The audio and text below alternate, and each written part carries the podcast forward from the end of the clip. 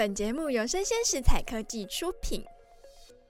Hello，欢迎大家再次回到数位趋势这样子读，我是跨领域专栏作家王维轩 Vivi。那今天要跟大家分享一个就是一年一度的苹果发表会哦，看穿了 Apple 的重心转移。那库克到底在讲什么呢？Apple 到底会怎么走呢？那其实这次它的新机发表会嘛，包括它的系统的发表会，其实再次验证了它在硬体上的开发的碰壁。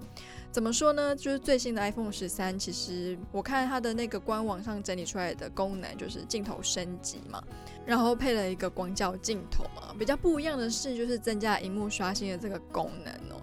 不过大体来说，跟前代的 iPhone 十二好像没有什么太大的差异。那苹果在硬体碰壁，那当然就只好从硬转软喽。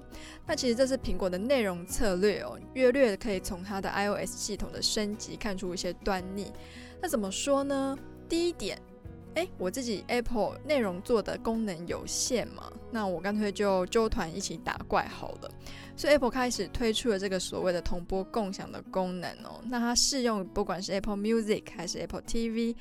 别家的像是 Disney Plus、HBO Max 或者是 TikTok、Twitch 都可以用它的 iOS 的系统同播共享。那那个同播共享其实具体的使用就是刚刚讲的那些东西可以放在我们的荧幕上，然后这个时候你还可以边跟你的朋友视讯，那你们就可以同时一起看到这样的内容。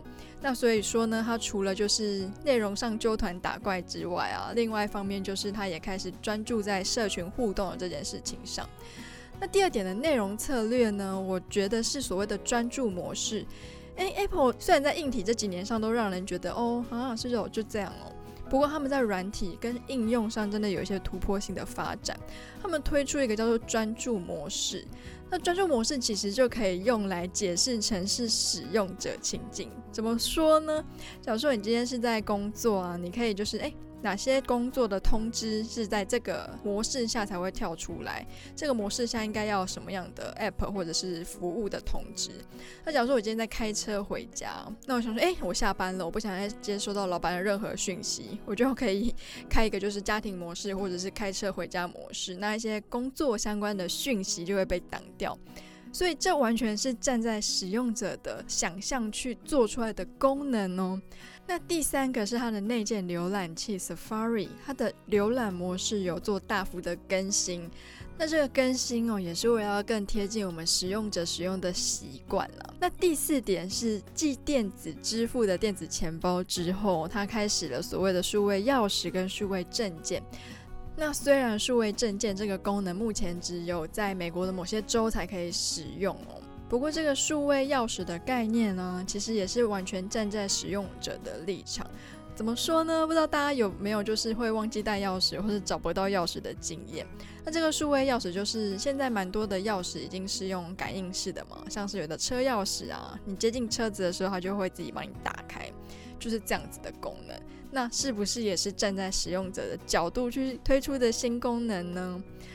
那第五个是它大幅的更新了内建的功能，像不管是 iPhone 的地图啊、天气啊、备忘录，都是从蛮前面几代，可能一二代就有的功能。那不只是在画面的美观度下了蛮多功夫的，那像在备忘录的功能，其实它已经快要接近是一个绘图软体的感觉了，就是你可以在上面就是涂鸦等等的。那第六个我自己也觉得蛮特别的，叫做自动翻译功能。你想说，诶，翻译有什么好稀奇的？它自动翻译功能是它会以前我们可能要翻译的时候要打开我们的翻译软体嘛。它自动翻译功能就是，假如说你今天手机预设是中文，然后如果说它的麦克风就侦测到旁边有讲非中文的人士，它就会直接帮你自动翻译。这也是一个站在使用者使用立场的一个考量嘛。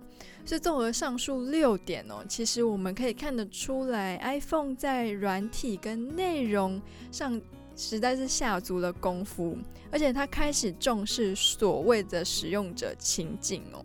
像我们的数位区是这样子读，也是有所谓的订阅版嘛。那订阅版的时候，就会常常要用 Apple 它自己的后台上传，所以之前有录过一篇叫做 Apple Podcast 订阅制就非常失败嘛。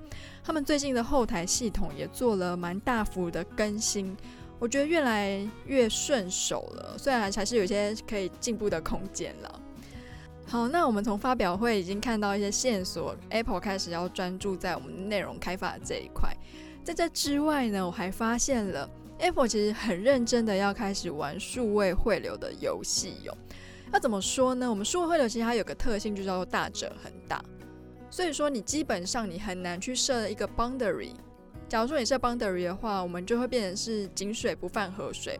我吃不掉你，你也吃不到我的这种感觉。那个线索一就是它的 FaceTime 功能的大解锁。那过去 FaceTime 功能是只有 iPhone 的用户才能使用。这个功能其实它类似于一般的通讯软体，比较特别的是哦，它有所谓的语音隔离功能，那就是针对我们通话时、视讯时的环境音降噪，还有让声音更生动的宽广频谱哦。那今天这个功能已经不限于果粉可以使用喽，这些模式它已经提供第三方的 App，像是 Zoom 啊或者 WhatsApp 使用。除此之外，很重要的一点是，安卓用户也可以用，Windows 系统的网络视窗也可以用。这意味着什么意思？我们过去一直觉得 Apple 它就是打生态战嘛，它就是一条龙，不管是电脑、手机、手表等等，它就是这个封闭的系统里面。那它如今打开这个系统大门的举措，让我不禁觉得说：哎，你是不是受到 Clubhouse 的影响，还是受到它的一些提点呢？怎么说呢？Clubhouse 一开始也是只限于 iOS 的用户嘛，那后来它最近也是开放，就是让 Android 的用户也可以使用。那其实就是因为数位汇流，它就是要走的是全世界的市场。如果你设下了国界或者设下了系统的限制，那只会让你的市场越来越小。那不知道是不是 iPhone 也发现了这件事情，Apple 也发现了这件事情，所以它开始对所有的用户广开大门。所以我觉得这是一个很重要的，它要开始玩汇流战的线索之一哦。那第二个是它不限平台的同播共享。今天我一个人做内容很辛苦啊，可是如果今天是大家一起打怪，再辛苦好像也是会比较轻松。那让我比较好奇的是，因为同步共享就是分享我的荧幕给我的朋友嘛。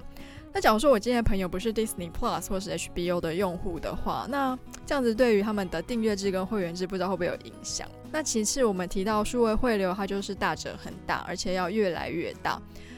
所以，我们开始看到站在就是顶尖的四大巨头开始互吃、互跨别人的领域。那今天这个同播共享的功能哦，它支援 Disney Plus 跟 HBO 的 Max 嘛。那我就也蛮好奇的说，诶，今天大家都是各画一圈嘛。我今天 Disney 就是做 Disney 专门的内容，HBO 就有它有专属版权的内容。